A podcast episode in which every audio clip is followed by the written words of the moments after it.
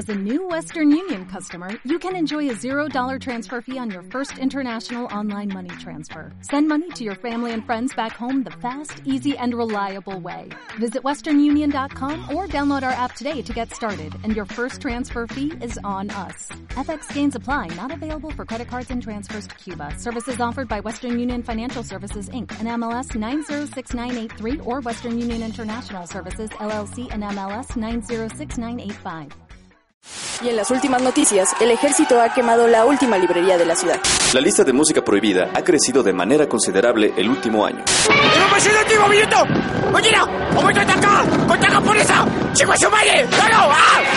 ¡Seguimos informando para Freak News! Transmitiendo desde la capital del imperio, Freak Noob News, lo último que queda.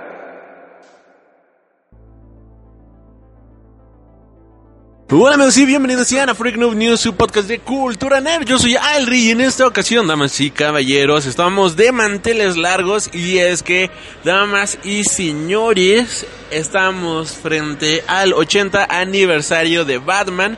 Ya 80 años con el encapotado de Ciudad Gótica, el defensor de la justicia. Y para esta ocasión no me encuentro solo, sino que me encuentro con el buen Gabriel de charla entre viñetas. ¿Cómo están? ¿Cómo están todos? Un gran placer estar con el joven Aldri en este día de Batman, 80 años, 80 años de este mítico personaje que por lo que he visto en redes sociales, como que sí es, digamos, de los más queridos. Tal vez este Superman sea el más popular, pero de los que... No, Batman es más popular que Batman. Digo, que Superman. Qué buena qué buena este. ¿Cómo se llama? Qué buena frase. Batman es más popular que Batman. O sea, Batman es tan chinguetas que es más popular que el, que el mismo. Exactamente. No, pero.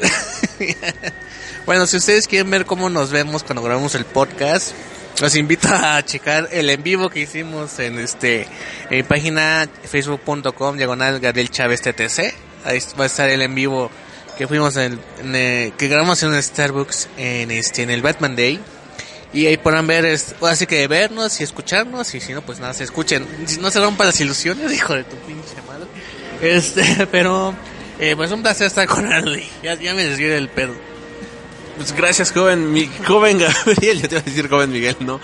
Es que como en este programa abundan los Migueles, maldita sea. Pero bueno, este.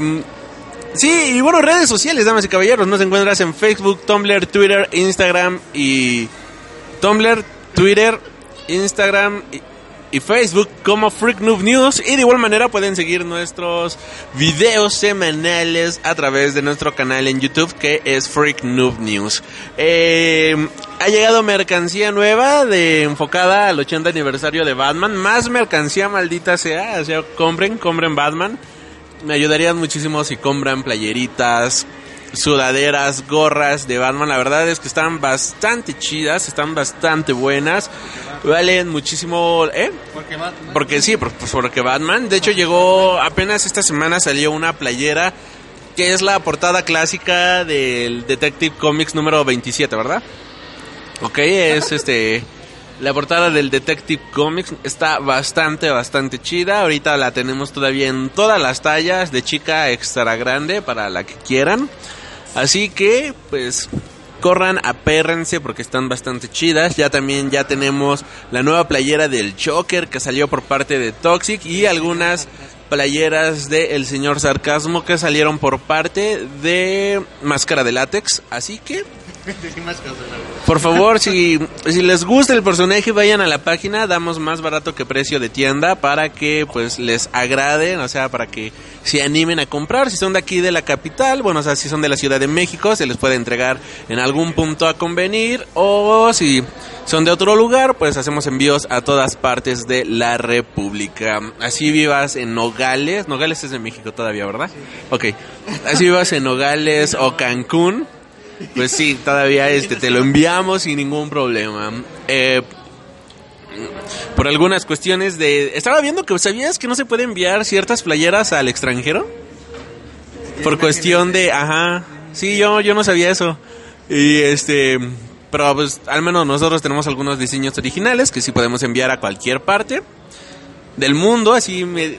que digas, no, pues que soy de Finlandia, te la enviamos hasta Finlandia sin ningún problema. Obviamente pagas el envío. Pero pues sí, eh, algunas playeras licenciadas no se pueden, no pueden salir de México, pero si son de aquí, sin ningún problema se las enviamos. Ya para cerrar con los comerciales de esta semana, pues recuerden escucharnos a través de Front Row Radio todos los lunes a las 8 de la noche. Y bueno, ahí los motociclistas, a todo lo que dan. Fue la batimoto. Fue la batimoto. Y este, con repetición los martes a las 12 del mediodía, hora de la Ciudad de México. Y bueno, ya sin más comerciales, joven, joven Gabriel, redes sociales, que, que no las dijiste. Este, bueno, como les dije, van a encontrar este video de nosotros cómo hacemos el podcast así el aventón. Este, canal de YouTube y eso. no tengo canal de YouTube. Bueno, sí tengo, pero pues está abandonado. ¿Para qué, ¿Para qué van si no hay nada? Este, pero sí, eh, ¿cómo les digo? Ah, sí. redes sociales es facebook.com, diagonal, Gabriel Chávez TTC. eh, Twitter e Instagram como arroba loco Gabriel. Y pues obviamente entre Top Comics en Facebook, Twitter, YouTube, Instagram, este, MySpace, High Five. Eh, y, y Tiene, lo peor de todo es que sí tiene. a huevo hay que estar en todos. Hasta con los chavorrucos hay que estar. Dijo el chavorruco. Ok, sí, ya. Y bueno, ya que este, sin más, pues bueno, vamos a hacer. Nos vamos directo con las noticias de la semana. Y continuamos aquí con el Freak Noob News Podcast. Y en esta ocasión, damas y señores, esta semana fue la invasión al Área 51. Esta, esta, este meme que nació en redes sociales. Y que al final del día se cumplió, damas y caballeros, con un concierto de música electrónica en el centro del... Sí, un concierto de música electrónica en Las Vegas. De igual manera, este, hubo una reunión en un pueblo que está a dos horas del área 51. Vaya, realmente no sé bien. No conozco el nombre de los pueblos, una disculpa. Y pues mucha gente sí fue literal hasta las rejas del área 51. De hecho hay un video en donde hay, creo que es el video más épico de la historia de las noticias. En donde pues hay una reportera que está dando la nota y de fondo... Ah, bueno, bueno, ¿tú quién eres para decidir su género? Este, y de fondo se ve a una persona eh, corriendo como Naruto. Y creo yo que eso es lo más épico del maldito mundo. Pues de igual manera, este. Hubo varias personas que se reunieron, varios disfrazados, con cosplayers, con Liberen IT, hicieron algunas competencias y cosas por el estilo. La verdad es que se sintió que hubo un buen ambiente, la verdad se vio bastante bien. Y qué bueno por parte de la gente que no hubo ningún idiota que dijera, oh, sí voy a atravesar, ¿no? Y de hecho algo que se ve bien mamalón, que sí dices, no mames, qué pedo, es que había helicópteros y un maldito tanque ahí, este, protegiendo la zona por si acaso, es como, güey, o sea, ese tanque yo me imagino que tenía, estaba cargado, así que... No me, o sea, yo, yo, yo me imagino, o sea, ¿te imaginas que cinco personas hubieran pasado cualquier cosa por el estilo? Ok, ahorita, no, no, no, pero o sea que, que hubieran sido varias personas, hubieran activado ese tanque y te imaginas la carnicería que se hubiera hecho. Tlatelolco 2, ¿no? Algo así. Pero, a ver, yo no sabía de esas dos personas que se pasaron. Eran, eran bloggers justamente que quisieron jugarle a albergas y este quisieron, pues vamos a meternos a ver si sí, ¿no? Y pues no, no fue su objetivo, entre los no sé cuánto tiempo van a estar encarcelados. Pero este, pues prácticamente fue para echar el desmadre. Como dice el video de un güey corriendo como Naruto. Fue, creo que va a ser el video más visto en toda la historia, si no es que ya lo es. Pero digamos que fue un bonito mame para el meme. Y este, y supongo que algunos la van a hacer cada año, no sé por qué, creo que es lo que va a pasar. Pero eh, eh, est- estuvo padre, estuvo padre cómo se organizó la gente. O sea, este, prácticamente fue como ir a un estadio de fútbol y ya ves, en Estados Unidos es muy común que eh, antes de iniciar el partido, o antes incluso, están afuera echando desmadre, haciendo sus estacionamientos, echando su desmadre, su, así que su carnita asada, unas cervezas antes de entrar al partido. Y aquí, pues, obviamente fue convivencia con otros raros que hay en, en Estados Unidos. Y me pareció perfecto. Entonces, este, digo, Lo malo fueron nuestros pendejos, pero ahora sí que por lo menos la gente fue prudente en no arriesgarse a hacer su eh, entrar al área 51, aunque me hubiera gustado que alguien entrara y sacara el Snyder Cut de Justice League. No, yo... a ver, todos El Mechagodzilla. ¿Tú crees Sí. que Godzilla está en área 51? Sí. Sí, me, me corto un huevo. No, güey. Por lo menos Estados Unidos debe tener un mecha ahí guardado. Japón, alguien, deben de tener uno. O hecho por- Sí, sí, sí, sí, sí, sí. Yo sí, este... Quizás obviamente no a la madresota de 50 metros que nos gustaría. Ah, cómo me encanta esa canción. Y este... Eh, de, de, de Greatest Showman. Mm, Million Reasons. Nunca la vi. Ah, qué gran película. Pero bueno, este. Sí, espero que no nos quiten este programa de Spotify por los derechos de autor. Voy a tratar de limpiar. ¿Cómo no? A mí, bueno, yo subí echar entre viñetas en, en Spotify y tiene muchas. O sea, estamos hablando de la época en donde me- metíamos canciones de, de, de sonoras. Ok, pero es que antes. Por los derechos. No, no, no, por los derechos que había, sí podías. Pero ya actualmente, los nuevos, a partir de abril, mayo, ya no se puede. Ah, bueno, pues quién sabe, no creo. Y de hecho sí te lo sí te lo marcan. A mí, de hecho, este el, el final, el outro que yo pongo de eh, Freak Noob News, la musiquita de Miles Davis, este saxo- saxofón que suena. Este la me la marcaron de que tenía que, bueno, o sea, que esa parte infringía derechos de autor y yo de vale madres. Por eso es que lo recorté para o sea, digamos que lo alteré un poco para que ya no sonara. Pero bueno, volviendo al punto. Sí, ojalá que esto se repita año con año. Creo que estaría bastante genial, sería bastante divertido, sería algo bastante cool, bastante padre, eh, si somos honestos. Y bueno, pues la otra noticia que salió es que, damas y caballeros, para todos los fans de Smallville, pues resulta ser de que este... ¿Cómo se llama el actor? Tom Welling. Tom Welling estará interpretando de nueva cuenta a Superman, damas y caballeros, en el gran crossover de Crisis on Infinite Earth. Crossover que se llevará a cabo a finales de año y que, pues, hasta el momento ya han confirmado que van a participar las series de Black Lightning, Arrow, The Flash, este Supergirl, bueno, prácticamente toda la Arrowverse, para todas las series de hasta Batwoman va a estar ahí metida. Más aparte, pues vamos a tener varias interpretaciones de los personajes icónicos de DC Comics que le han dado vida a este universo. Pues dando este, ¿cómo se dice? Eh, apareciendo en este crossover, lo cual desde mi punto de vista es algo que jamás en la vida hubiera imaginado. Creo que es el crossover más ambicioso de la maldita historia. Es el Avengers Endgame de la televisión, ¿no? Porque Sí, sí, sí, Como estábamos diciendo, así como Marvel se tomó su tiempo en cine, DC ha estado su tiempo, no, se tomó su tiempo en televisión con CW para este marcar este estos crossovers que primero fue Arrow y Flash y estamos llegando a un punto en que estamos con 6, 7 series al mismo tiempo en donde van a meter personajes que han interpretado a los superhéroes anteriormente, lo cual es bastante cool. Obviamente pues da interés saber cómo van a arreglar el asunto con no sé cuántos episodios, creo que son cinco episodios que va a durar el crossover. Entonces será interesante cómo lo acomodan. Hasta ahorita los, los crossovers han estado interesantes, por lo menos entretenidos. Entonces, pues, estamos hablando de Crisis en Tierras Infinitas, donde también Mark Wolfman, el escritor del cómic, también va a meter mano en el guion. Entonces ahí sí como que está asesorando el, el pedo. Y este... Y obviamente con el Tom Welling, también Erika Durance, que ya está en Supergirl, en otro papel, pero aquí va a ser de nuevo Lois Lane. Entonces, eh, pues va a estar ba- bastante locochona la, eh, el mega evento. Eh, ya quiero ver el trailer, vamos a ver cómo se ve esa cosa.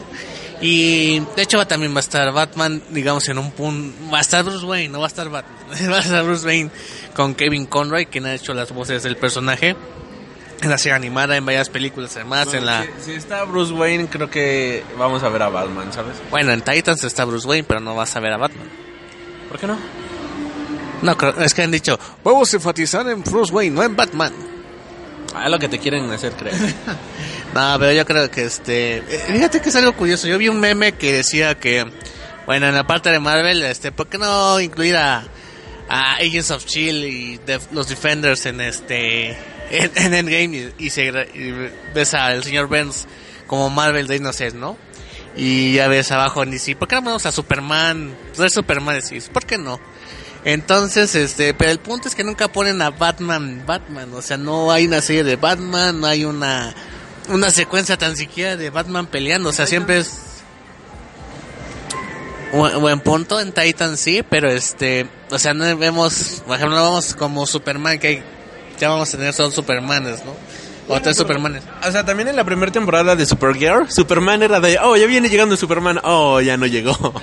o sea, ya después ya lo pusieron, pero puede ser, ¿no? Puede ser de que pase algo muy similar, de que aquí ya introduzcan un Batman.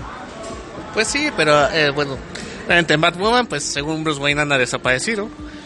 Y pues, este, Cassandra Kane ya toma su lugar, pero te digo, es, es algo muy raro lo que pasa con Batman, que inclusive en una serie muy añeja que se llama Birds of Prey, Por cierto, saludos a todos los que se están agregando aquí a la transmisión.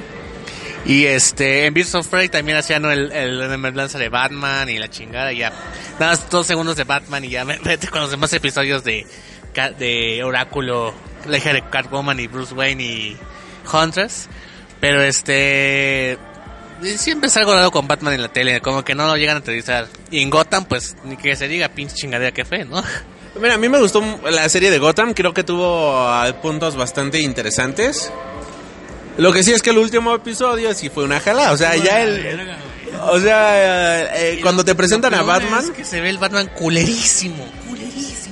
Y se ve muy falso, se ve super mal y la verdad es que... mm, No, no, no, sí la regaron muy mal, muy, muy mal. Sí, te digo, entonces, este, esperemos que esta serie de Crisis en Infinitas esté chingona y que obviamente sea la conclusión para Arrow, para el Batman verde de este universo. Entonces, pues a ver qué pasa. Yo creo que obviamente Arrow este forjó una buena este digamos un, un buen camino para las demás series y que obviamente esto empezó con este porque DC tiene más caña en la, en la televisión o sea ya sea con las series de Batman de Adam West o con las series de este de Superman que han hecho con las series de of Prey hola, hola. Hola, Alan. Dios Jiménez. Fan destacado, te amo. Este. Yo te amo. Este. Entonces aquí ya se ve la, la- el callo que tiene DC. Y pues a ver, esperemos algo épico para esta. Para este crossover y será interesante cómo será después. Eh, yo no sé si puede haber algo más grande que Crisis en Tierras Infinitas, ¿sabes? O sea, de plano no... Final Crisis. Van a empezar con- No, no, no, o sea, sí, sí, sí, pero después de esto, ¿qué sigue? ¿Flashpoint? O ya sería de plano unir el universo de la televisión con el mundo del cine, pero el nuevo mundo del cine, porque, pues de cierta manera vamos a tener a Brandon Road como Superman. Y eso ya fue el mundo del cine, o sea, ya fue este haciendo un personaje de Superman en la pantalla grande que ahora va a estar presentado como el Superman del Kingdom Come. Así que vamos a tener a los personajes viejos, todo eso. A mí sí me gustaría ver, este, no creo que lo hagan en este crossover, de juntar el universo del cine con el televisivo, pero siento que si se animan a hacer un flashpoint, así en la pantalla grande, que todas las series, o sea, al final de la temporada de cada una de las series fuera el crossover preámbulo a Flashpoint. Eso estaría muy, muy chido. Pues a ver, porque es una idea que se ha discutido tanto en tele como en cine, que haya un flashpoint. De hecho, muchos decían que por la aparente muerte del DCU, digamos, no muerte en sí de que no, no hagan más películas, sino que ya el DCU se va a ir porque ya no se va a depender de interconexiones. Entonces, eh, pues ahora se van a, a mover por Flashpoint, que sería un, un buen inicio. Pero este, digamos, en el caso del cine sería la, la salida fácil. Entonces yo creo que en tele puede ser un buen reboot o un buen reacomodamiento de las series y a ver si, si les funciona y a ver si se animan a hacerlo. Ojalá, ojalá que sí. Creo que, vaya, el mundo ya necesita un Flashpoint en la pantalla grande. Creo que DC puede hacerlo. Confío ahorita en lo que está haciendo DC. Creo que no viene ningún proyecto malo. Creo que todo lo que se avecina para el mundo DC ves, DCesco en la pantalla grande, creo yo que es bastante interesante. Y no nos queda más que esperar, ¿no? Porque ¿qué, qué sigue de DC? El Joker, sigue Birds of Prey, sigue Wonder Woman, después sigue Batman. Eh, ah, no, Suicide Squad, ¿no? Suicide Squad, Batman y ya es este... Que ya empezó grabaciones esta semana, damas y caballeros. Y hablando de eso, creo que nunca hablamos de a ti cómo se te hizo este eh, este actor como Batman. ¿cuál? Robert Pattinson, Robert Pattinson. A Robert Pattinson, mira, tengo que ser sincero. Al, cuando me enteré que era Robert Pattinson, hice un no al cielo. Después, este, se, este, me calmé, eh, así como que entró mi, mi lado racional. Dije, ok, hizo la chingadera esta de Crepúsculo, entonces, este, pero ya han pasado bastante tiempo, ¿no? Ya, este Robert Pattinson ya ha sido más conocido por hacer películas, este, más independientes, más de autor, lo cual, pues, se le un, le dado un gran, este, un gran calle actoral. Y bueno, este, Matt Reeves yo creo que es alguien que, si se ha tardado en hacer su versión de Batman es porque le han dado chances de armar bien el, el concepto de Batman que quiere hacer, el concepto de la historia y todo eso. Entonces, digo, no creo que Matt Reeves haya hecho a la ligera la elección de Batman. Obviamente es un papel que siempre es muy exigente, es este un papel que pues causa mucha expectativa para, para los fans, para la gente en general incluso.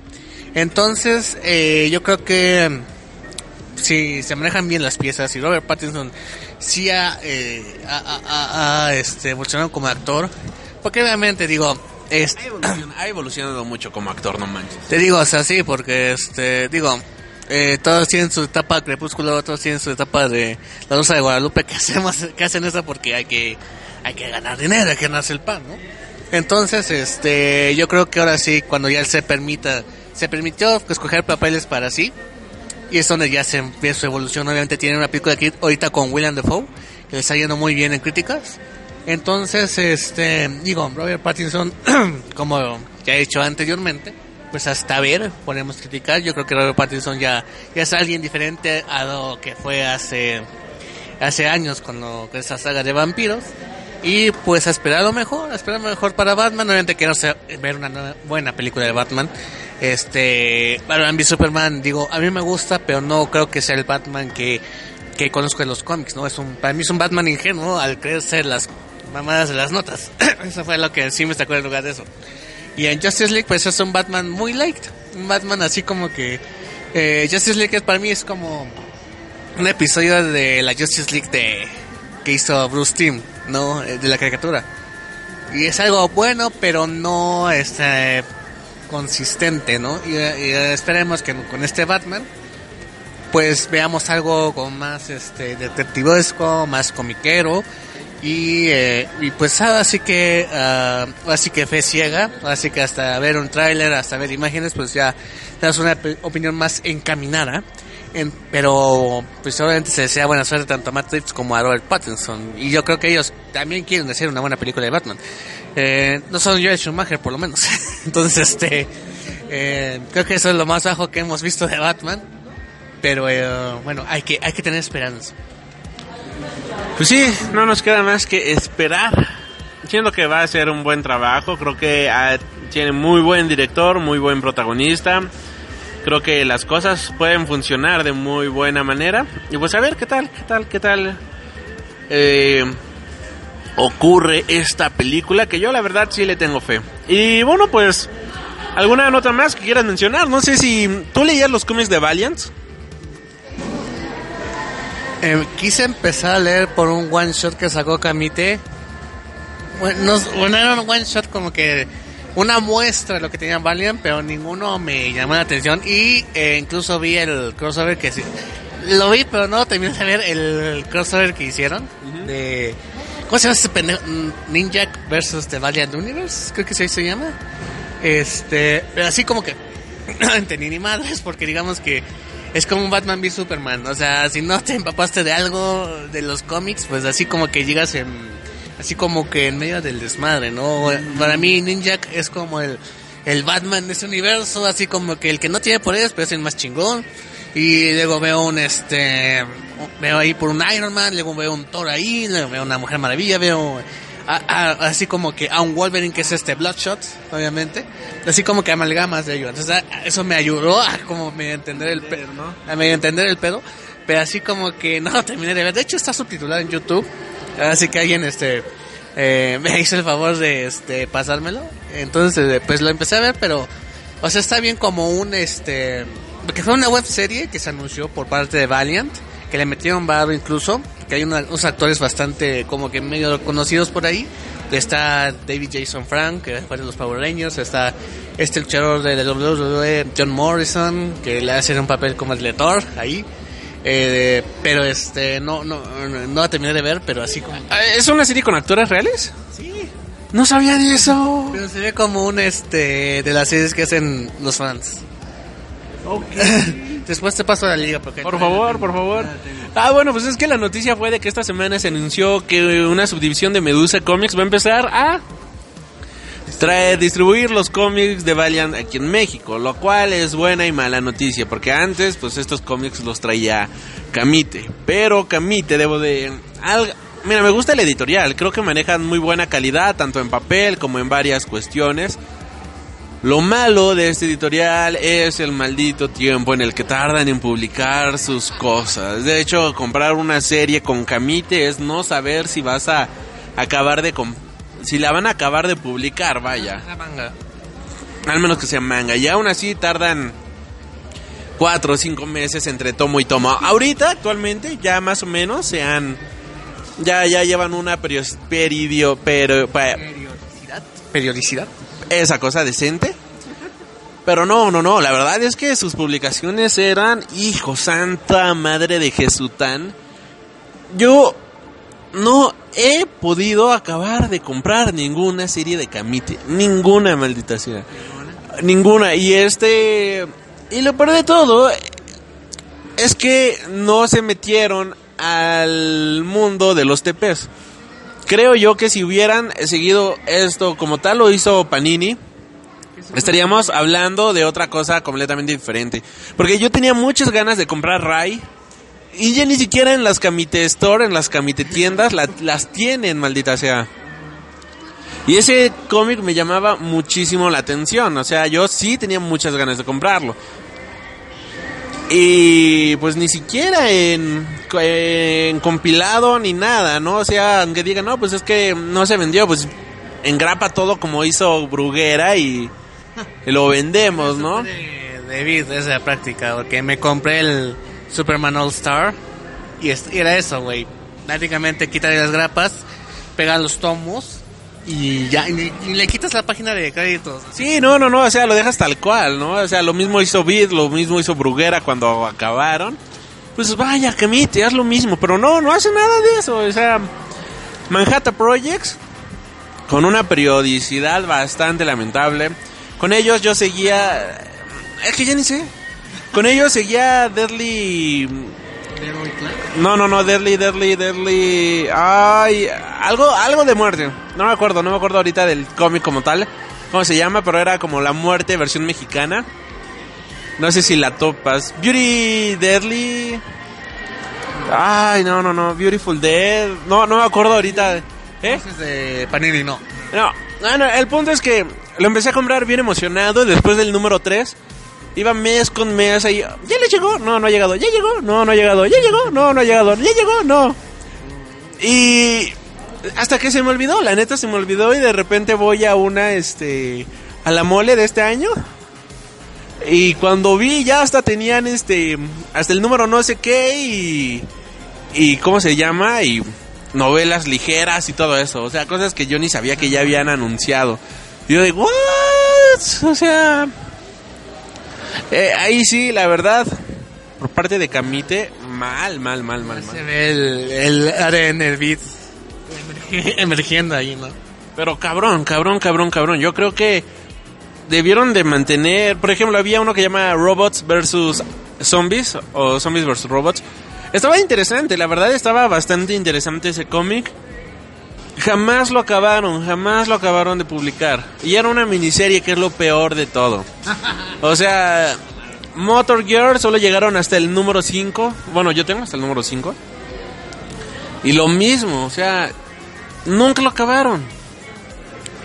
Dice, ya no voy a volver a comprar un cómic de Camite, si te soy honesto, al menos que no sea un TP o un manga, porque sé que los mangas, por lo menos, pues sí, hay más posibilidad de que se acabe, ¿no? Porque, pues, ¿quién no vende mangas en México?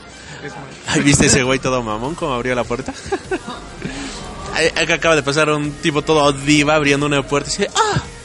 Pero bueno, se, se vio muy cagado.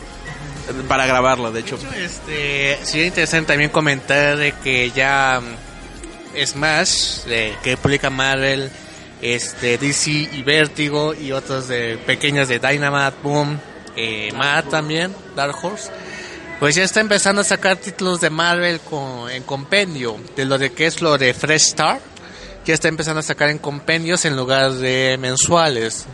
Entonces, este, las malas lenguas dicen, este, un, un- uno de Twitter por ahí que se llama Who, Who I Am, que así se llama, es arroba Who I Am.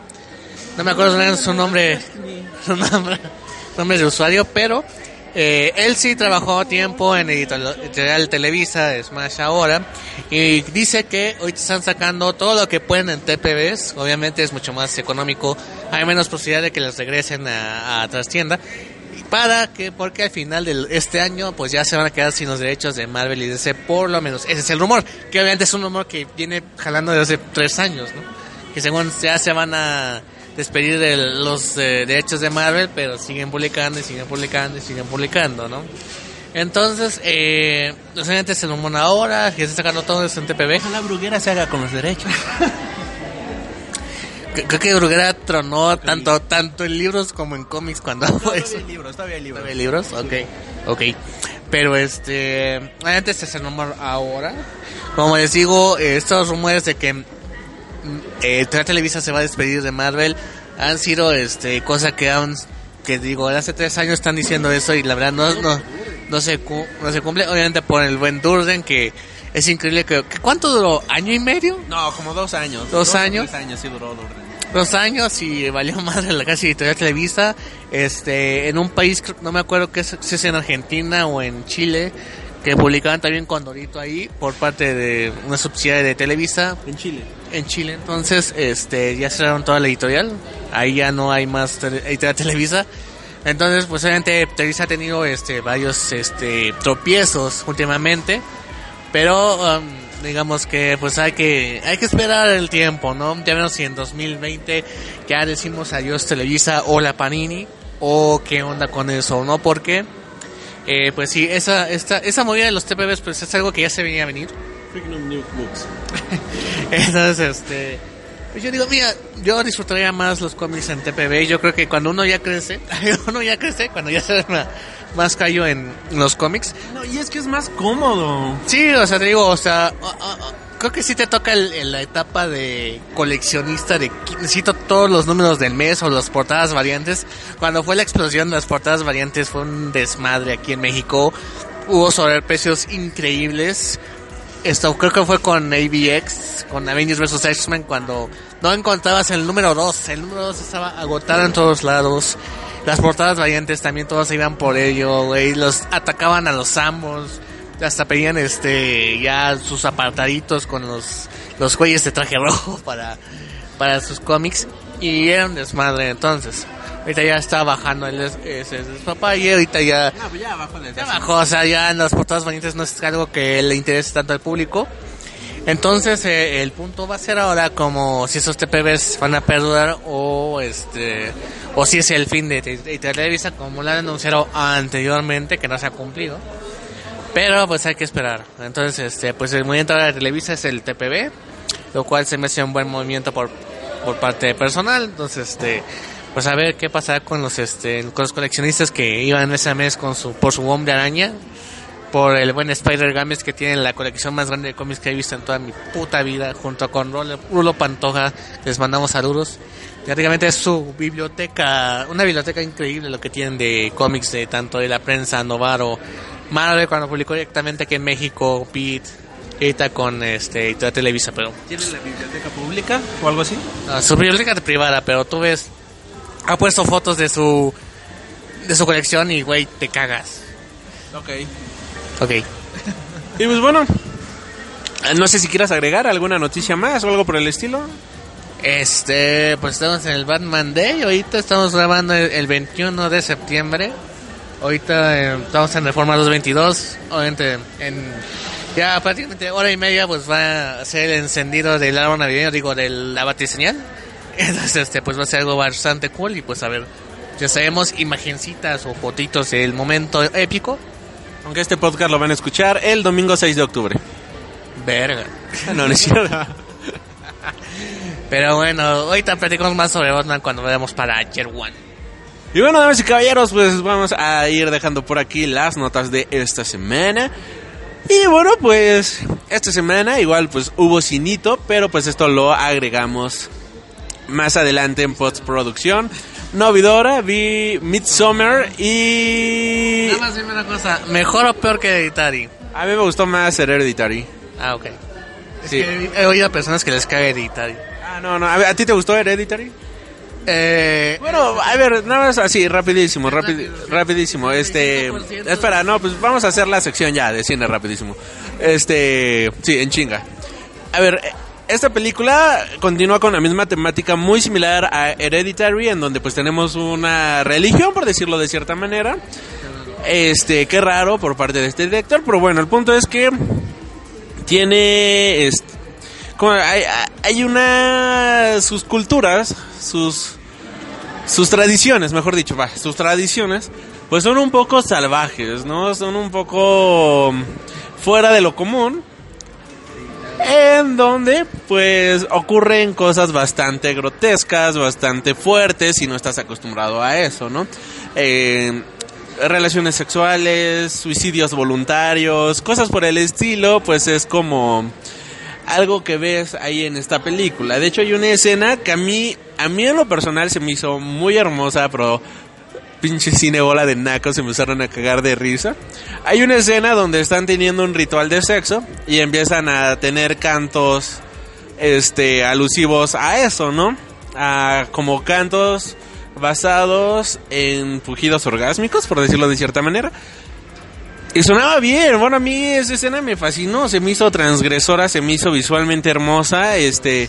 los adolescentes de... Sexo. Ah, Sí, exacto, así, eh, porque esperaban ver una película de terror, ¿no? Me imagino, bueno, que sí, da creepy la película, da, da mucho creepy, es muy incómoda. Pero querían el susto barato, ¿no? Querían el susto fácil, este susto de... ¡Bu! ¡Ah! ¡Qué miedo, ¿no? No, aquí es un susto inteligente, es un susto que hace que te incomodes. Eh, por ejemplo, en esta tribu nadie pasa de los setenta y tantos años, ¿no? Llegando a esa edad, subes, por ejemplo, a una piedra donde ofreces tu vida a la diosa de la primavera, ¿no? Por decirlo de cierta manera.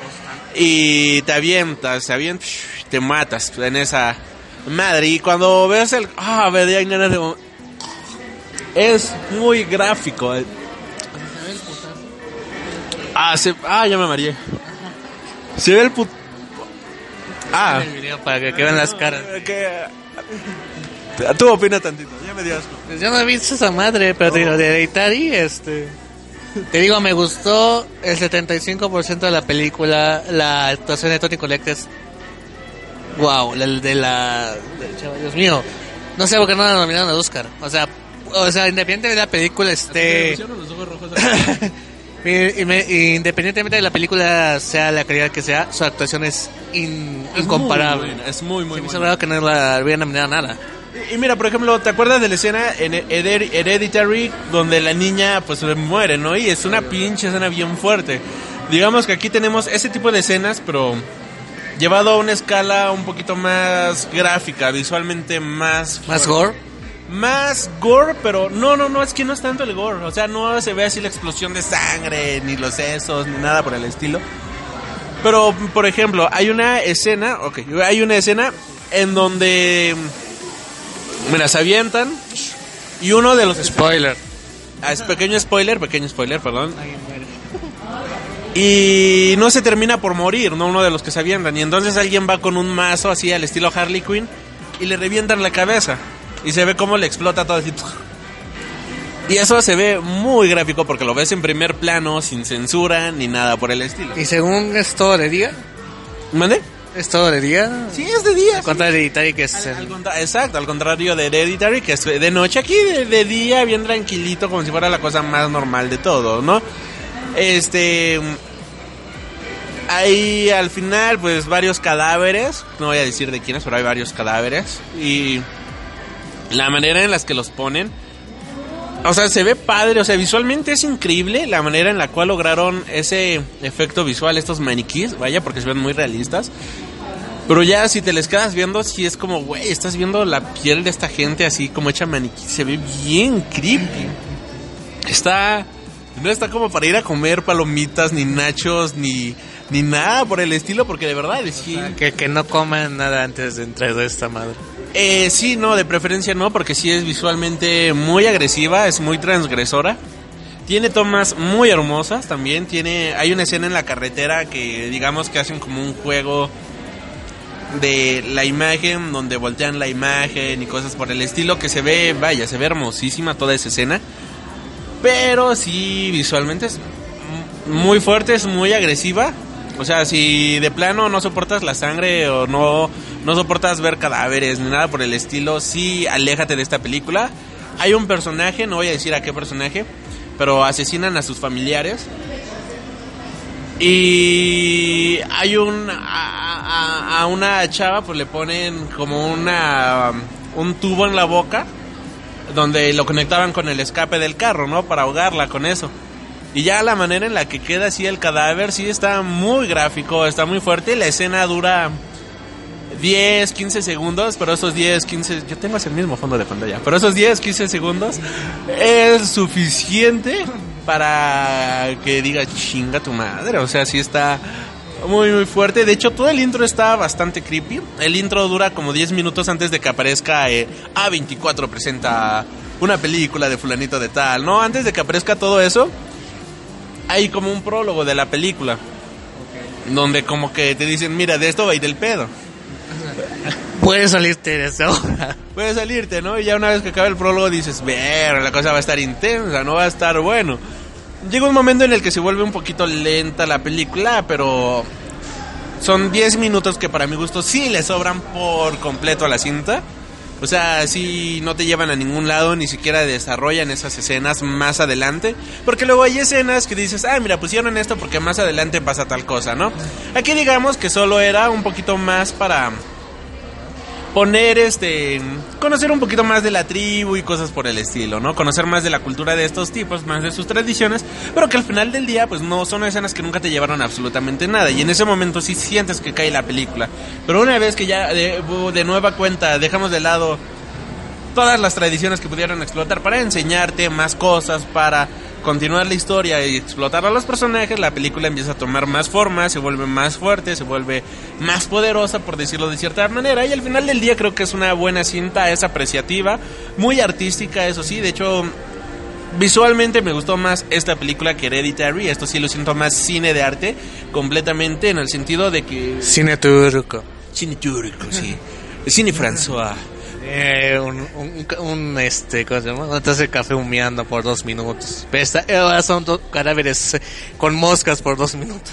De hecho, hay una escena muy hermosa, muy padre, en donde a mí me gustó, ¿sabes? Pero también a los adolescentes que me tocó en la sala, pues se rieron. Que hay unas pinturas y uno de los personajes le dice, ¿qué es esto? Y dice, oh, es una historia de amor, ¿no? Y su historia de amor es un maldito hechizo, ¿no? De cómo hechizar a alguien para que te ame, ¿no? Hacerle como su caldito de calzón para... para calzón. contigo, ¿no? Algo por el estilo, esto llevado a un punto más fuerte, más creepy. Pero de eso va toda esa escena, ¿no? Y ellos de, ¡oh, se le ve la vagina! ¡oh! y yo de, ¡ay, por Dios! ¿Qué onda con estos hombres, no? Luego lo se nota cuando no has tenido nada de relaciones en tu vida, pero bueno, pobrecitos. Así se detectamos a dos vírgenes. Así, así es como los de, ¡ay, ya viste, se le ve la chicha! ¡oh! pezones. Sí, son cosas por el estilo. y ya de, ay, qué imbéciles, ¿no? Pero Todas estas pinturas, todo esto, de hecho, es muy apreciativo. Me gustaría volver a ver la película porque cada cabaña, cada cuadro, cosa que hay, es visualmente eh, atrapante. O sea, los propios sets tienen una historia que contar. Cada cabaña. O sea, el diseño de la producción está bastante bien estilizada o cuidada, digamos. Exactamente, porque, por ejemplo, donde duermen los niños y todo eso, hay cosas A la relacionadas. verga, hay niños. Ah, sí, hay niños, hay bebés que también les enseñan a cómo matar gente. Pero bueno, este. ah, Hay una escena bastante chistosa al final, debo de admitir que me, me dio gracia porque es humor muy negro. De un señor diciendo: Ok, niños, ahora para que los para que los intestinos no se derramen tienen que cortar por aquí abajo y cosas por el estilo. Y los niños, oh, qué interesante, ¿no? Y dices, ok, esto es muchísimo humor negro, pero está está está chido. Volviendo al punto, este, por ejemplo, donde hay niños, donde están las cuidadoras, cosas por el estilo, pues hay cosas del nacimiento del sol, cosas que alu- aluden a la vida donde hacen sus cánticos, donde tienen como sus centros de oración, pues tienen a sus dioses, tienen este arte afrodis, afro como de Afrodita, por decirlo de cierta manera, muchas alusiones al sexo y cosas por el estilo. Entonces, esto, ¿a qué? O sea, por lo que me estás diciendo, son diferentes dioses de diferentes. No, es que son como diferentes cabañas en el mismo pueblo. Digamos que hay Pero cada una representa una religión o. No, no, no, no, no, no es todo parte de lo mismo, pero por ejemplo, la cabaña donde mm, duermen las mujeres, digamos que se habla de la fertilidad en las paredes y cosas por el estilo. La cabaña donde eh, se hacen los sacrificios, por decirlo de cierta manera, tiene una estética con runas antiguas, tiene una estética este, que alude a las religiones. La parte donde se hace la religión, sus cánticos y todo eso, pues se habla también de dioses, se habla de este de vida, del cosmos y demás, de, de astrología, vaya. es una, este, es como una conferencia de coaching. Algo así.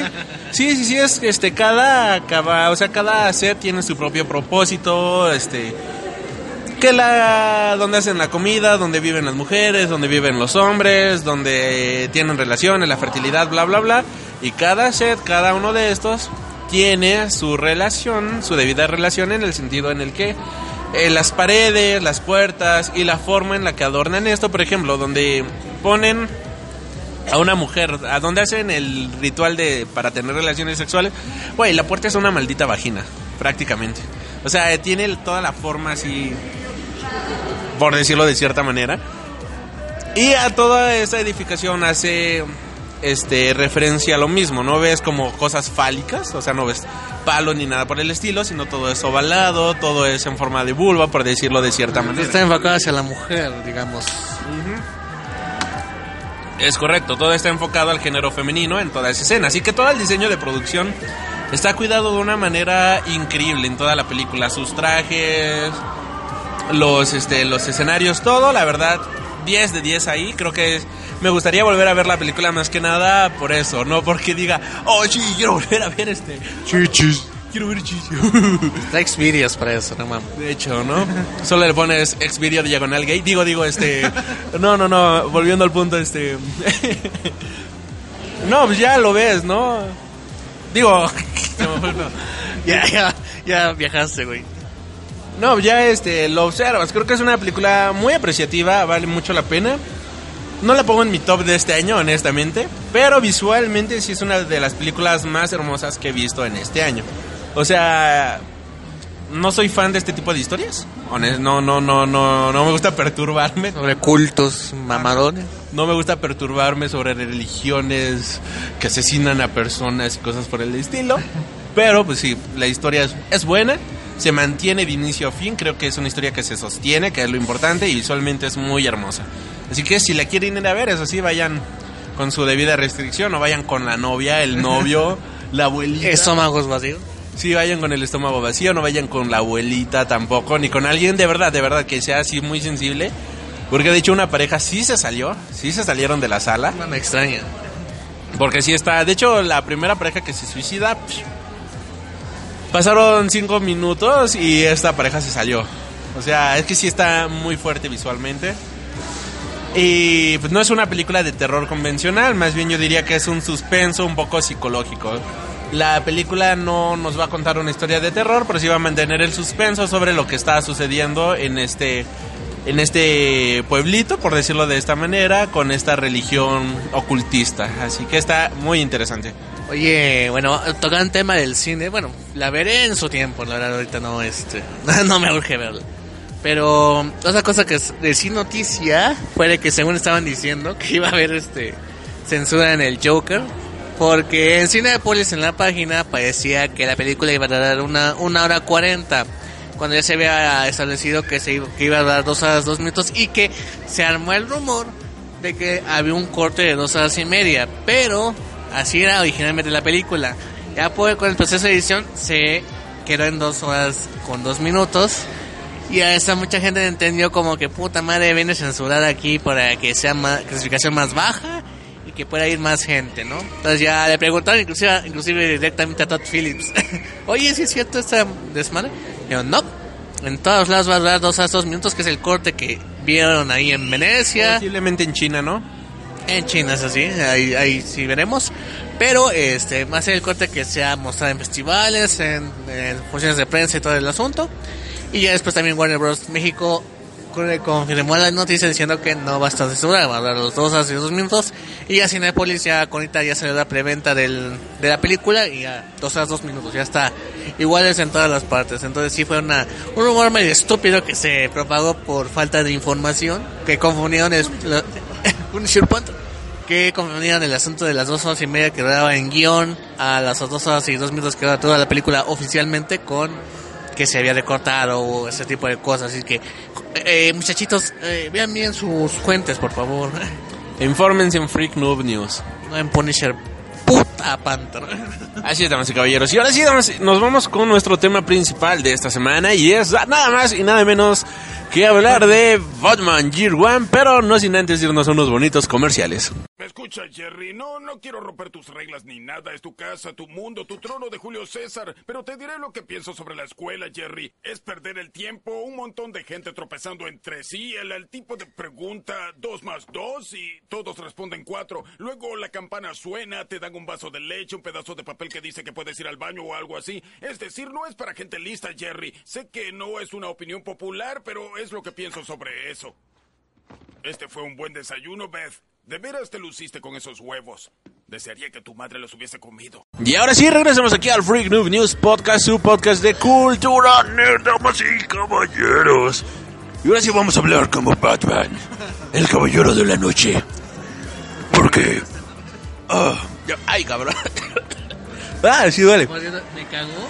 Eh, que la versión del doblaje de, de The Dark Knight, este, también hicieron el... En la, en la 1 y en la 3 está normal Batman, pero así los fue... Y pues vamos a hablar de Year One, este cómic que, damas y caballeros, no entiendo quién no lo ha leído en su vida. Es un cómic esencial de Batman. Es este, creo que es indispensable para al menos tenerlo en la biblioteca. Yo lo tenía en mi biblioteca, ¿sabes? No lo había leído, pero lo tenía en mi biblioteca. Y pues dije, pues vamos a leerlo para este bonito programa, porque 80 años del, el cam- del encapuchado de Gotham City. Y bueno, joven, joven, joven, joven, joven Gabriel, contanos, por favor, ¿cómo vos conoció esta historia? A partir de jornal de que, que mm, obviamente este, ya había visto Batman Inicia. Ahorita voy a decir por qué tocó este tema. Y después, obviamente, con nada más facilidad de internet, pues te metes a. Te metías a internet para ver qué, es lo más conocido de Batman, ¿no? O qué era lo indispensable para leer. Y estaba esto llamado Year One de Frank Miller y David Mazzucchelli. Que este. Que era como unas grandes influencias para la película de Batman ya cuando lees la historia, si ya viste la película, pues dices, ah, esto, esto lo tomo de aquí, esto lo tomo de acá, ¿no? Pero este, la historia se me hizo interesante a pesar de que ya había visto la película de Batman Inicia. No, no, no, nada, no, me acordé de un sketch de Backdoor que ahorita está... Ese son los que hicieron el sketch de harina. El de, no, no es coca, es harina, ¿no? Este, me acordé de un sketch, lo siento, lo siento. Qué perro. Este, pero, eh, y de hecho, este, aquí tenemos unos tomos de Literal Beat que, de los ochentas, que es un tamaño bastante más pequeño que, que el que conocemos como el cómic normal. Y pues ahí lo leí, obviamente ahí estaba, ya vimos algunas diferencias de entre el cómic como debe ser y la edición que publicaron en ese entonces. Pero eh, la verdad me gustó. Digo, obviamente es un cómic que sí es como que eh, interesante leerlo, pero no, no tiene el mismo impacto que lo, lo mejor es un Dark Knight Returns, ¿no? Que son del mismo autor. Entonces, este, eh, digo, es una historia entretenida, digo, si viste Batman Inicia y lees este cómic como que ya cuenta los paralelos en donde toman ese, ese detalle de la escena o de la historia. Y creo que obviamente, creo que este, lo interesante aquí es que incluso inclu- eh, puede ser más protagonista, espérate, güey. puede ser más protagonista Jim Gordon que, que Bruce Wayne. Porque digamos que para este entonces ya has leído mucho de Batman. ¿no? Ya sabes, el, el pedo de se entrenó mucho tiempo para lograr ser el caballero de la noche. Lo de Jim Gordon lo, lo- se te lo presenta como que ya es Jim Gordon el comisionado, ¿no? Pero cómo llegó a ser el comisionado, ese es el punto de Year One, año uno. Del año desde que llegan los dos a Ciudad Gótica, Bruce Wayne regresando de este de su entrenamiento y Jim Gordon que lo trasladan a Ciudad Gótica del departamento de policía y cómo es su proceso para ya confiar uno en el otro, ¿no? Y es interesante más por la parte de Jim Gordon que la parte de Batman. De hecho, a mí se me hace más este que como vemos en Batman Inicia, también Jim Gordon es una parte importante, como no lo había sido en las otras películas. En, en- las Batman de Tim Burton y Joel Schumacher, pues era, era comisionado y ya estaba. No profundizaba mucho en ello. Igual en la serie de Batman de los 60 de Adam West, ¿no? O sea, era un personaje así como que ayudaba en momentos críticos a, a, a Batsy, pero no era alguien que se había profundizado en ese entonces y ya con este J1 sí vemos otra cara de Jim Gordon, sí vemos sus virtudes y sus defectos, que es algo muy interesante que me impresionó. Este, porque inclusive es un drama novelero. Si lo ves, es un drama de telenovela, ese punto, pero lo maneja muy bien Frank Miller. Y, yo creo que lo que más se lleva aquí el cómic es Jim Gordon. De hecho, creo que empieza y termina con Jim Gordon. Primera página y última página son Jim Gordon. Nomás, no, no, no. Según yo sí, a ver, deja ver. Vamos a ver. Según yo sí, eh. A ver, Bueno, si quieres el micrófono aquí en el... el micrófono. Ah, no, ya, ya, veo, ya. A ver, bueno, a ver, aquí el joven Gabriel está viendo, está viendo. A ver, primera página es con... Es, es Jim Gordon. Es con Jim Gordon, exactamente. Gordon, sí. Y el último panel es con Jim Gordon. Sí, es lo que... estoy diciendo. Ah, te digo. Pero es lo que se me hizo más interesante, que es más Jim Gordon. O, sí, es más Jim Gordon que, que Batman, porque Batman ya lo conocemos. Batman ya sabemos su modo de pensar. Obviamente sí profundiza mucho en, el- la forma de cómo se autocritica por ser sus primeras experiencias como vigilante nocturno, como decir, qué pendejo eres, güey, hubieras hecho esto. Ah, ¿por qué carajos me distraje en eso? Cosa que también pasa en The Dark Knight Returns, pero así como que, ah, tu viejo imbécil, ¿cómo pudiste pasar por, por alto esto, no? Y aquí es más, este, entre Jim Gordon, pues, lle- llegando a una ciudad gótica, pues que está inundada de corrupción y de malhechores, y diciendo, no mames, ¿a dónde fue a parar, no? Es lo que se me hizo más interesante de G1, Jim Gordon más que, que Batman. Algo que menciona en el prólogo del cómic, que de hecho tenía ganas de leerlo, pero aquí tenemos el micrófono. A ver, quítalo tantito el micrófono para agarrar tantito el prólogo. Es que este cómic tiene una frase bastante interesante y esto es de este, la manera en la cual eh, ha sido desarrollado. Y es que mencionan de que para los años 80 pues ya teníamos que los cómics tenían que ser este una reinvención de sí mismos, por decirlo de cierta manera. Teníamos que los personajes ya habían pasado de moda. Mira, aquí es lo que menciona. En 1986 el consejo editorial de DC Comics decidió que sus héroes, algunos de los cuales tenían casi medio siglo de antigüedad, habían caducado. Se veía venir claramente una modernización masiva y el punto de partida era como y era el punto de partida era con los tres personajes más populares, Batman, Wonder Woman y Superman. Con Superman y Wonder Woman pues no había problema, pero Batman funcionaba su origen bastante bien en los tiempos modernos como en los tiempos que había de antaño, ¿no? Así de que se preguntó, "¿Qui- entonces, ¿quién va a hacer la reinvención de este personaje?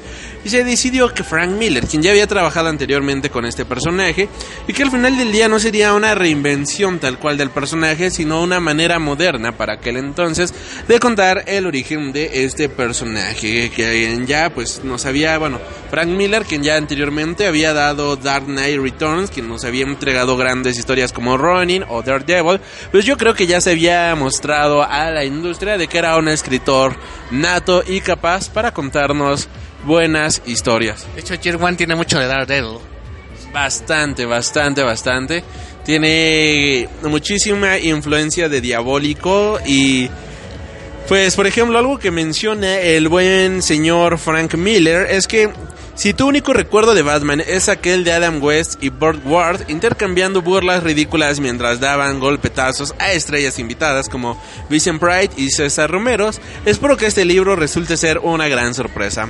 Para mí, Batman nunca fue gracioso. Tenía 8 años de edad cuando adquirí el anual de 80 páginas del estante del supermercado del vecindario.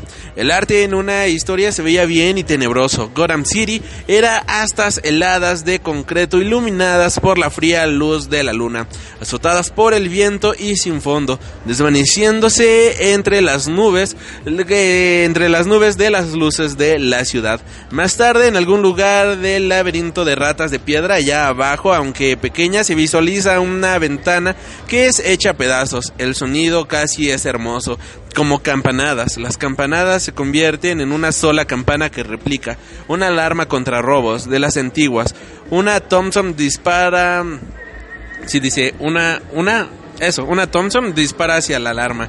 Un demente ríe salvaje y maliciosamente. La risa hace eco para siempre, ¿no? O sea, en sí, Batman, pues, siempre, siempre, siempre ha sido... A ver, la cago, la cago. Batman siempre ha sido un personaje que ha mantenido una estética bastante noir. Creo que es un personaje que toda la vida ha luchado contra el crimen, por decirlo de decir, vaya, siempre ha luchado contra el crimen, si somos honestos, ¿no? Nunca ha sido un personaje que este se haya quedado indiferente contra contra los males que azotan la sociedad. Y es un personaje que llama muchísimo la atención o que se volvió bastante popular porque mira vamos a poner este en medio para que se vea más chidito. Ahí. Y que de cierta manera digamos que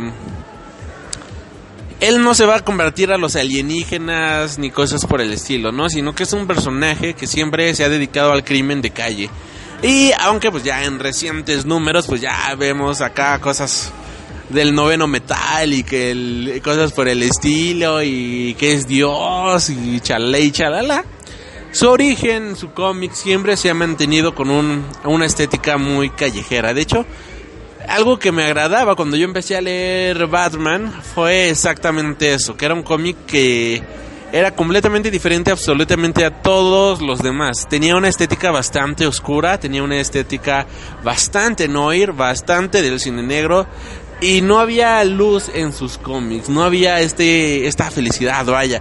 Y yo me preguntaba, pues, ¿por qué chingados este es el cómic favorito de la mayoría, no? O sea, ¿dónde está la felicidad, las bromas, la risa? O sea, yo, como muchos, empecé a leer cómics gracias a Marvel.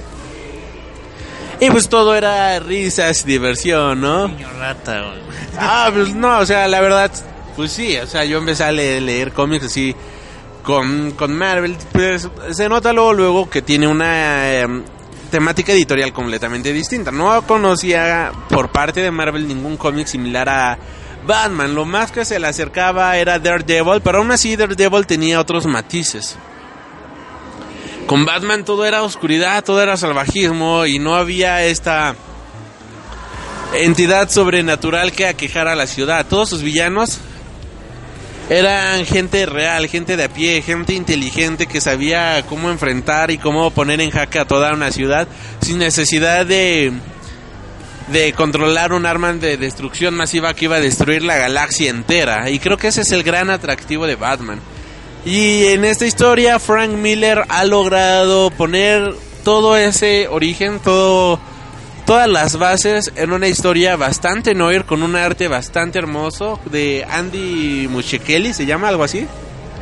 ¿Cómo se llama? ¿Cómo se llama? David Mazzucchelli. Mazzucchelli. Mazzucchelli. Este, el buen David, la verdad, este hace un arte bien rifado en este cómic que es vaya, es brutal, brutal, brutal, brutal. Sí, este, creo que creo que vemos que Masuchelli sabe sobre secuencias, Mazzucchelli, como chingo se. Este, maneja muy bien las secuencias de acción y sobre todo las secuencias también de drama en donde eh, con un panel explica todo el sentimiento de, de un personaje, ¿no? O varias viñetas en donde no vemos mucha acción, pero vemos el sufrimiento, por ejemplo, de, de Batman. Como digo, eh, al principio pues se ve cómo quiere intentar ser, ser un vigilante de la noche. Y es así como que no sé, porque esto me lo han regalado, papá. Tú me regalaste todo. O sea, quieren a mi mayordomo que curiosamente también tiene conocimientos de este de primeros auxilios. Y eh, si yo lo llamo, no me va a curar, pero tú me lo diste.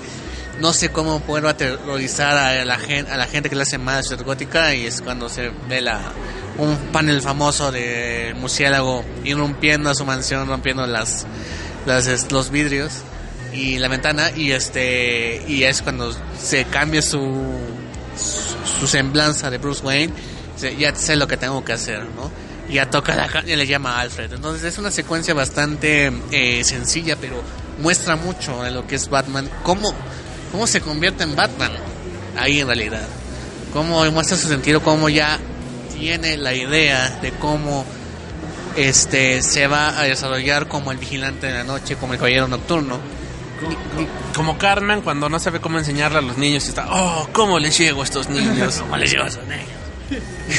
este, eso, son secuencias bastante eh, buenas. De hecho, también vemos como hay un paralelismo entre las historias de Bruce y de Gordon.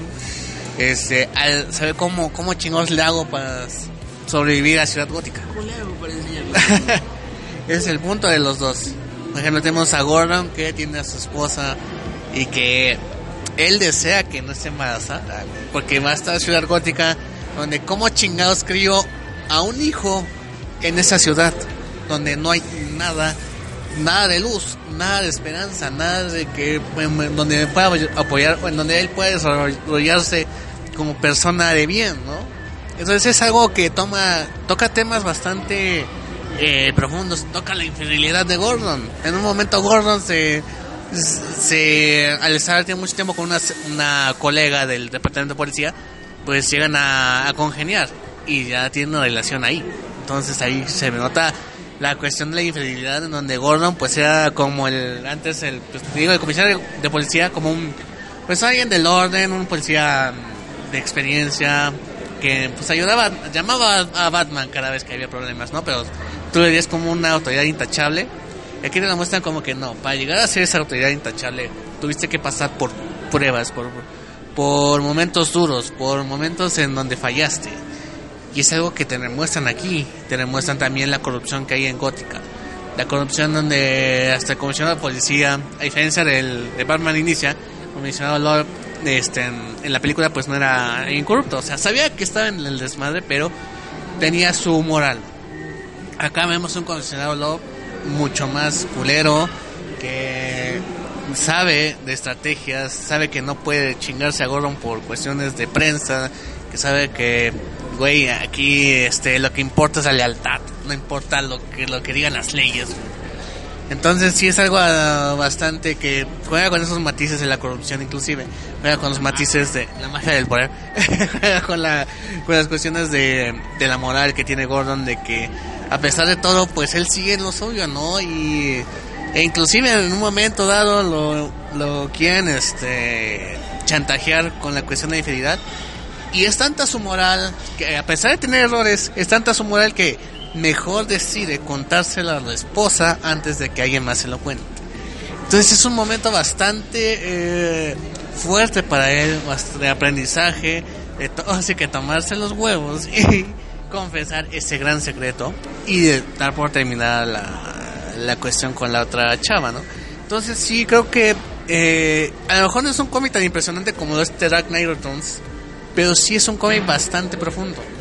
Porque eh, obviamente tiene su número de acción, que es el número donde lo a Batman lo, lo acordan en policías y está en un edificio en llamas. y vemos en escena que vemos en la película, que es cuando vienen los murciélagos. Está bastante bien hecha. Y, em, pero también tienes escenas este, tranquilas en donde dice mucho con pocas viñetas, con pocos diálogos incluso, pero este sí llega a profundizar. Y es algo que este cómic eh, sí lo hace el buen Frank Miller. Desafortunadamente ahorita Frank Miller ya es más por... Escribe algo ahorita Frank y es como lo más choqueante, lo más antipolítico, lo, lo más anti, anti socialmente correcto para que le llegue a los chavos, ¿no? mal hecho. Y mal hecho, por lo menos. Entonces aquí como que sí se tomaba el tiempo para decir algo con pocas palabras, con pocas viñetas, pero que sí, eh, sí le llegara al lector. Y este, hablando de eso, también algo que destaca muchísimo es la manera en la cual la lectura del cómic está realizado, ya que, por ejemplo, cuando Batman aparece, son las viñetas negras, o sea, cambia todo a negro. De hecho, si puedes abrir aquí tantito una página, así como al azar, la que sea, eh, podemos darnos cuenta para la gente que la está viendo en vivo. Mira, por ejemplo, aquí este tenemos las viñetas de Gordon, está blanco, ¿no? El fondo es blanco, todo es bonito. Ah, pero nos vamos a las viñetas de Batman y todo es negro. Nos vamos donde hay un contraste, Gordon blanco, Batman negro. O sea, esto también habla mucho del lenguaje visual que te da el cómic, la temática que tiene cada uno. Mientras uno está tratando de luchar por la luz y cosas por el estilo, el otro pues simplemente está este, en la oscuridad total. Oscuridad total. Y sí, como bien dices, quizás no es un cómic tan impactante porque Perdón, creo que solamente a lo largo de todo el cómic hay como dos secuencias de acción. Pero el cómic no trata de ser este épico en ese sentido, no no trata de ser la cosa más brillante ni nada por el estilo, sino que el cómic trata de contarte una historia profunda, algo serio, trata de contarte una muy buena novela, algo que está ocurriendo, por decirlo de cierta manera, en la vida normal de nuestros personajes, de nuestros protagonistas, y las decisiones que lo han llevado, los han llevado a convertirse en quienes son hoy en día. Si en esta historia trataban de presentarnos una historia sobre orígenes en la cual pues tengamos cómo inició el eh, su travesía Batman y algo así por el estilo, pues de igual manera tenemos como Gordon inició aquí, no en una ciudad completamente podrida, en donde pues Gotham City se vuelve también un personaje. Gotham se vuelve parte de la propia historia al ser una sociedad completamente podrida y distorsionada, vaya, al final del día en donde pues tenemos que esta ciudad no te permite ser bueno, ¿no? Como diría el buen Superman, creo que creo que ahí se equivocaron de diálogo y ese diálogo era para Batman, pero bueno. A pesar de eso, tanto Gordon como Bruce Wayne son siguen con su moral de buenos. Ajá, no como otro que de plano decide matar. Pero bueno, esos ya son puntos aparte. Zack Snyder. Sí, no, pero bueno, ya este. Creo que ese. sigue el caballo. Sigue el, ese, ese caballo ya está más muerto que nada, pero. Ahí sigue, ahí sigue, güey. Ahí, pues, en general es una, son cuatro números de esta historia.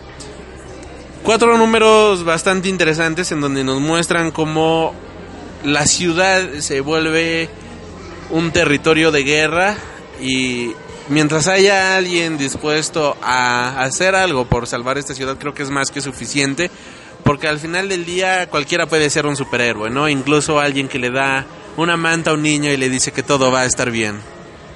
Buena frase, buen, buen diálogo. Este, de hecho también sale aquí Catwoman. Sale poquito, pero le inventa un poco el personaje al no sé. Y de hecho tiene un pedo ahí porque siempre le dicen, o sea, preguntas a una persona normal en este mundo dice, pues es la novia de Batman ¿no? o algo así. Ojalá.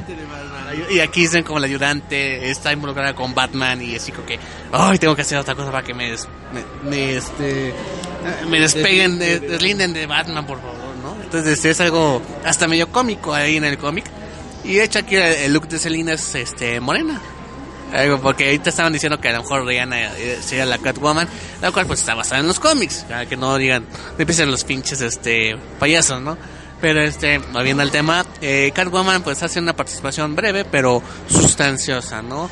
Digamos que así como que es un personaje que a lo mejor la quitas de la historia y funciona, pero es un buen agregado. Creo que es un personaje que ahí está para generar como el quitar la atención, vaya, hacer el cascarrillo de la historia de manera divertida, así de mierda, ahora voy a rasguñar a todos y voy a robar no sé qué para que me deslinden de Batman. Oh, lo hizo el ayudante de Batman, chinga la madre. Y luego así como que está con un este con un ayudante ahí y dicen, Selina, ¿dónde voy a vender esto que vale 40 millones? ¿Dónde lo vendo?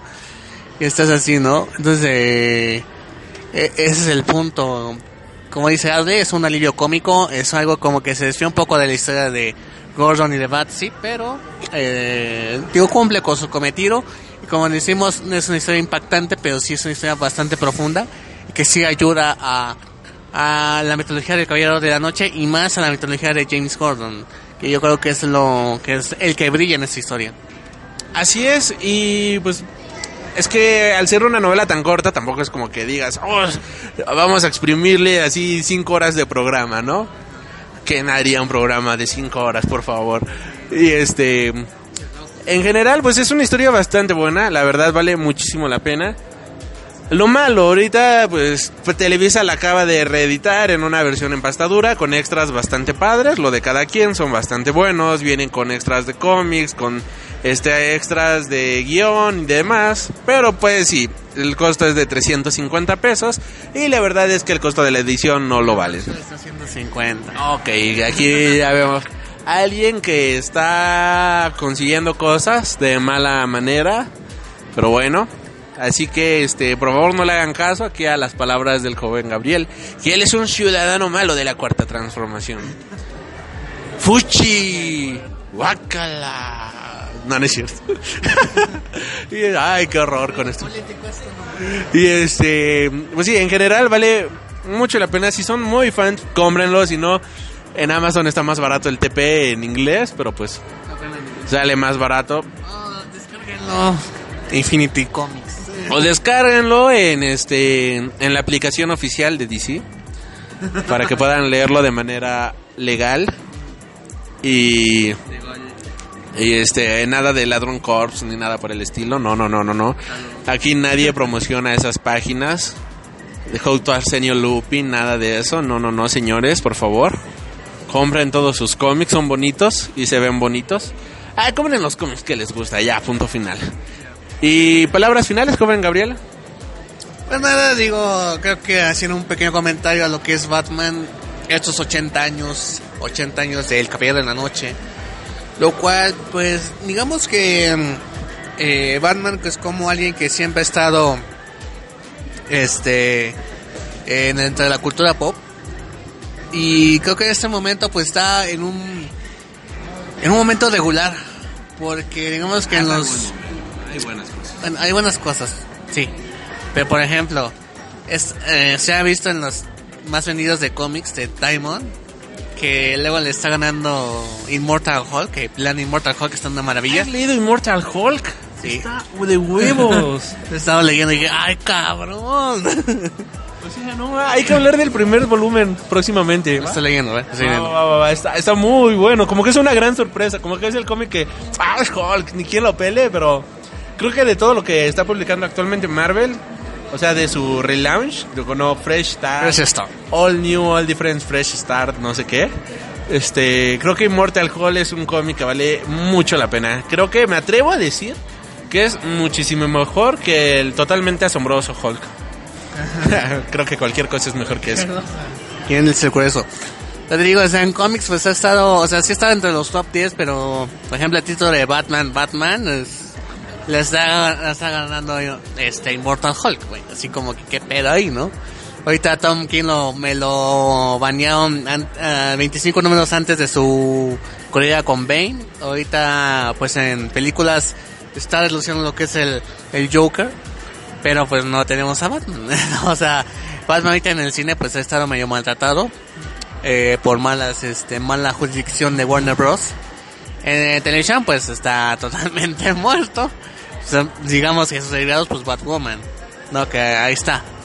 Pero digamos que ahorita Batman pues ha estado, sobre- estado presente digamos por sus derivados. Bueno, vamos a tener Beast of Prey, eh, Joker como te digo, ahorita Batwoman la serie. Entonces así... Cómic de Harley. cómic de Harley, te digo. Entonces sí, como que Batman ha estado medio disperso en los medios. Obviamente cuando venga la película pues va a ser un, un realce, pero a pesar de ello, digamos que Batman pues ha estado en- siempre en la eh, en el pensamiento colectivo de la gente. Ajá. Sí, siempre ha estado en el ojo público. Siempre, siempre que, que el batinepe, cosas por el estilo, siempre está ahí. El ya, ya no me acordaba. Muy buen cómic. A mí me gustó mucho Batman Dam, pero pues Me impresiona que en el primer número se quejaban, bueno, se comentaba más en el batipene que el... Que el Cristo, ¿no? Eh, sí, así como que, güey, me impresionó más el Cristo que el batipene, no mames. Sí, pues quién sabe, el Cristo pues son estos ejercicios que haces así y pues ves a Batman haciendo puro musculote, no, no, man. en Batman v Superman que está en CrossFit. No, no, no, no, no, no, no, no, no, no, no, no, no, por eso vale la pena ver esa película, no, pero ah, al final del cómic hay un, bueno, de Batman Dam número uno, hay una persona torturada, bueno, pues, sí, ¿no? Y este, por el Joker. Putato. Putazo. Este por el Joker ahí en posición crucificado como Dios como Cristo vaya y el Dios cristiano pues aquí en México es- güey si, si, le- si le hicieron de pedo a DC por publicarse con Coming no entiendo por qué aquí no Hubo pedo. sí de hecho Hubo pedo en Brasil porque le publicaron este Avengers Children Crusade y tal vez eso de Wiccan y de Hulking. ¿Por qué no hicieron pedo cuando está esa madre? O sea, se me hace. A mí son más escándalo y no soy creyente. es que es muy choqueante o sea sí visualmente es muy ay güey lo hicieron Libermejo en todo su esplendor, eso sí. Libermejo es un chinguetas. De hecho, ahorita me dieron los recuerdos de Facebook. Y es con esos tiempos estuvo Libermejo en la mole. Y me acordaron de que eh, se robó muchas miradas de, de señoras, señoritas. Así como que no sé quién es este güey, pero me voy a tomar una foto con él. sí sí la verdad sí se robó las miradas de las señoritas Está cabrón, ¿no? Ser dibujante como Libermejo. Dibujar chingón y ser, atrayente de, de, de fémina. Es que el güey es modelo prácticamente. Si él no quisiera ser dibujante, le haría como modelo, sin ningún problema. Pero que no nos prive de su gran talento como dibujante, porque es un verga. Y qué gran talento, damas y caballeros. Pero sí, bueno, ahora sí que no nos queda más que agradecerles por haber escuchado este podcast. Joven Gabriel, tus redes sociales. Digo, podrán ver ese, cómo nos vemos haciendo un podcast en, en facebook.com, perdón, facebook.com diagonal, este, Gabriel Chávez TTC. Ahí está el video en vivo para quien quiera, quien quiera verlo, quien quiera watcharlo. Y en redes sociales es arroba loco Gabriel en Instagram y en Twitter. Y pues ya saben, en Telecom Comics, en, colgamos en el Facebook y están los videos en YouTube, eh, Twitter, Instagram, Hi-Fi y este, y, y Metablog. Sí, también MySpace. También. Y bueno, ya después de terminar joteando en este programa, pues no me queda más que agradecerte, joven Gabriel. Recuerda descargarnos a través de Spotify, iTunes, iBox, Mixcloud, este Google Podcast y ya están todos verano, TuneIn y Front Row, Front Row Radio. Así que Front Row Radio. No me queda más que agradecerles por haber escuchado este programa. Yo soy Alri, en esta ocasión me encontré con... Gabriel Chávez y feliz día de Batman para todos. Espero que Batman les traiga todos sus regalitos y nos estaremos reencontrando. Hasta la próxima. Has tenido el honor de escuchar Freak Noob News, tu programa de cultura geek.